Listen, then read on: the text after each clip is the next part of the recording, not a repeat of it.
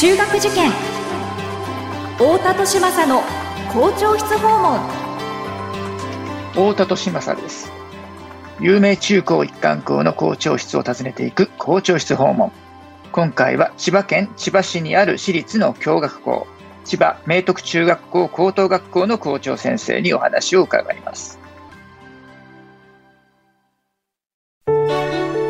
学校は個性で選ぶ時代入試も模試も出会いの場です。思考コードという新しい基準で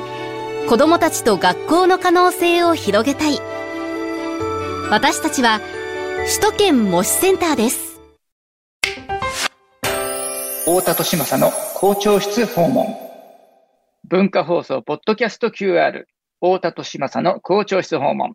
それでは千葉明徳中学校高等学校の校長。宮下和彦先生にお話を伺っていきましょう。宮下先生、よろしくお願いします。よろしくお願いいたします。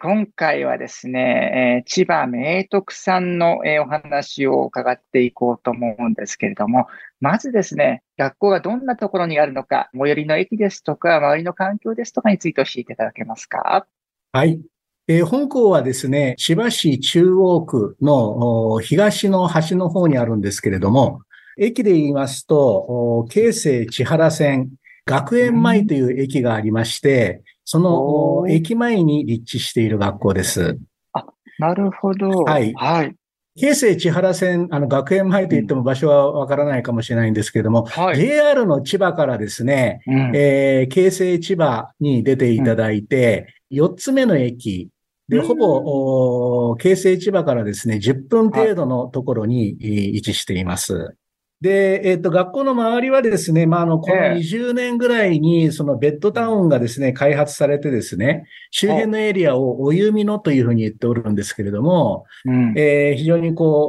う、宅地が開かれているですね、そんな環境でございます。はあ、でもその20年より前っていうのは周りは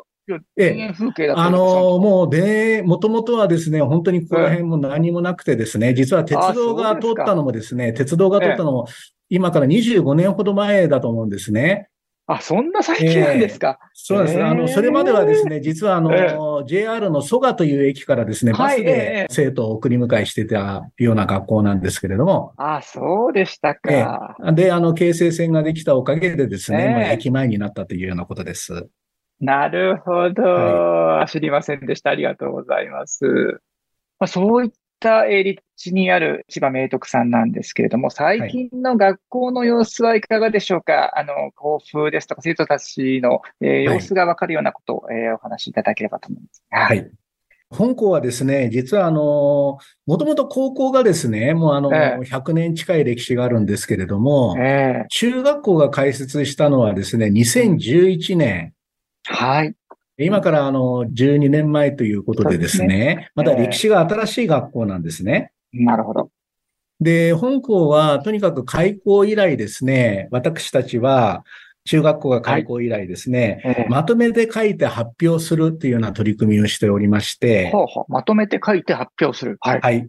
とにかくですね、いろいろな場面で、えー、もちろん授業もそうなんですけども、学校行事やですね、学活の時間にですね、とにかく生徒がですね、えー、何か課題に対して考えてそれを発表するというような場が非常に多いです。特に代表的なのはですね、毎朝取り組んでいる1分間スピーチというものなんですが、はい。あの、日直がですね、毎朝の朝の会にですね、1分間でスピーチをするというような、そういうことになっておりまして、ええで、まあ、そんなわけでですね、とにかく生徒はいろいろな場面で発言をさせられるということなんですね。うん、うん、はい。で、まあ、生徒の様子は、その意味でですね、非常にこう、よく、あの、当てるとよく話すと。なるほど。そんな、あの、特徴があるかなというふうに思っています。うんうんうんうんなるほど。もう当てられちゃうとそこでね、はい、腹決めてしゃ、もう喋るしかないぞっていう。そういう感じですね。そういう構えができてるってことですね。はい。はい。はい、まあ、そういった、えー、雰囲気の学校だということなんですけれども、そもそもですね、まあ、どういった方がどういう志を持って作った学校なのか、えー、学校の歴史的背景について教えていただいてもよろしいでしょうか？はい。先ほど申し上げた通りにですね、本校はもともと高校が母体の学校でございまして、はい、1925年にですね、本校の創立者である福中義之助という先生がですね、はい、あの、本校を作りました。はい。で、もともとはですね、女子教育。はい。大正時代ですね、あの、当時はまだあの男女の教育の差別があってですね、そうですね女子が中学校、高校、大学というような、あの、男子が歩むような道がなくてですね、もう小学校で終わってしまうような、まあそういう時代ではあったわけですけれども、はい、その小学校に続く過程として、高等女学校というような形で開設したのが始まりです。ねはい、なるほど。ちょっとだけまあ補足をさせていただきました。まあリスナーのために補足をさせていただきますと、まあその高等女学校というのが、小学校を卒業した女子が4年ないし5年ぐらいの期間通うという、男子が中学校に通っていた。はい、その中学校というのも大体5年間だったんですけれども、まあ、それに相当する女子教育ということで、制度として高等女学校というふうなね、呼び方が戦前にあったわけですけど、まあそういった形で1925年に開校したということですね。はい、はい、ありがとうございます。えー、それでもう100年近い歴史があるんですけれども、はい、えー、中学校が開校したのはですね、うん、先ほど申し上げたように2011年。はい。ちょうどあの東日本大震災の起きたですね、すすぐ、えー、あの、その直後にですね、実は開校したというような記憶でございます。はい。ね、大大変なスタートでしたね。はい。それ以来ですね、まあ特にこの中高一貫教育、今のですね、この社会のニーズと言ったらいいんでしょうか。特にいわゆる探究活動をですね、中心にした教育を進めていこうということで、はい、えー、中高一貫教育を始めました。なるほど。はいそれでですね、まあ今、この2023年度でちょうどあの12年ということでですね、一貫生が6年間で二回り、えー、した形になります。はい。えー、卒業生もまだ7期生までしか出ていなくてですね、まだですね、最初はもう人数も少なかったものですから、はい、えー、卒業生の合計でもですね、237名というようなですね。なるほど。え中中学から入って卒業した人はまだ、ね、はい、なるほど。はい。えー、実はこの5月にですね、あの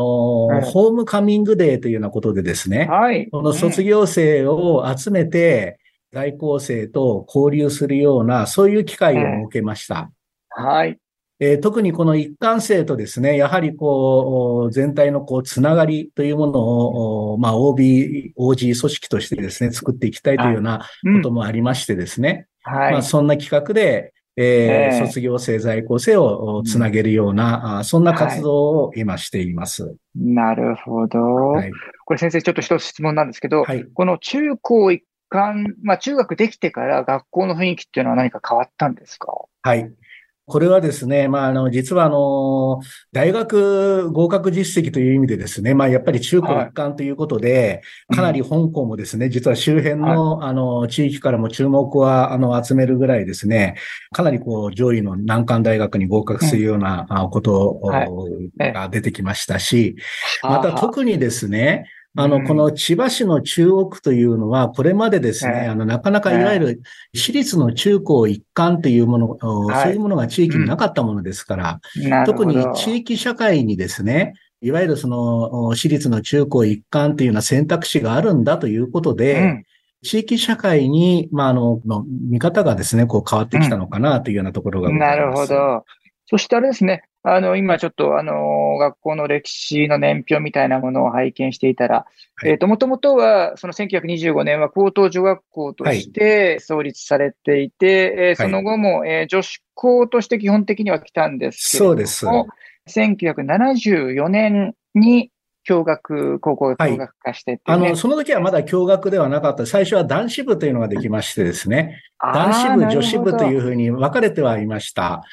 で、あの、驚愕になったのがちょっとその後の10年ぐらいしてからだと思うんですね。あ、そうですか。はい、なるほど、なるほど。あ、わかりました。ありがとうございます。あともう一つ質問してもよろしいですか、はい、その創立者の福中先生というのはもともと何をされていた方で、どうしてこういった学校を作ろうというふうに思われたんでしょうか、ね？はい、あの、この方はですね、もともと実はあの、兵庫県のですね、はい、あの今、今でいう三田市というあの市があります。あの、山の、山の市なんですけれども、そちらのですね、農家のでの出身です。で、えー、まあ非常にこう貧しい農家だったんですけども、非常にこう、まあ、あの、優秀なあお子さんだったそうでですね。で、お金のない中ですね、あの、まあ、当時の師範学校ですね、神戸師範学校の方に進んで、それで教育の世界に入ったということでございます。なるほど。で、その後がですね、まあ、あの、当時で言うも言いますと、師範学校って言いますと、本当にエリートでですね。そうですよ。えー、はい、20代でですね、まあ、校長先生を務めたんですけれども、はあ、実はその間ですね、いろいろありまして、千葉の方にですね、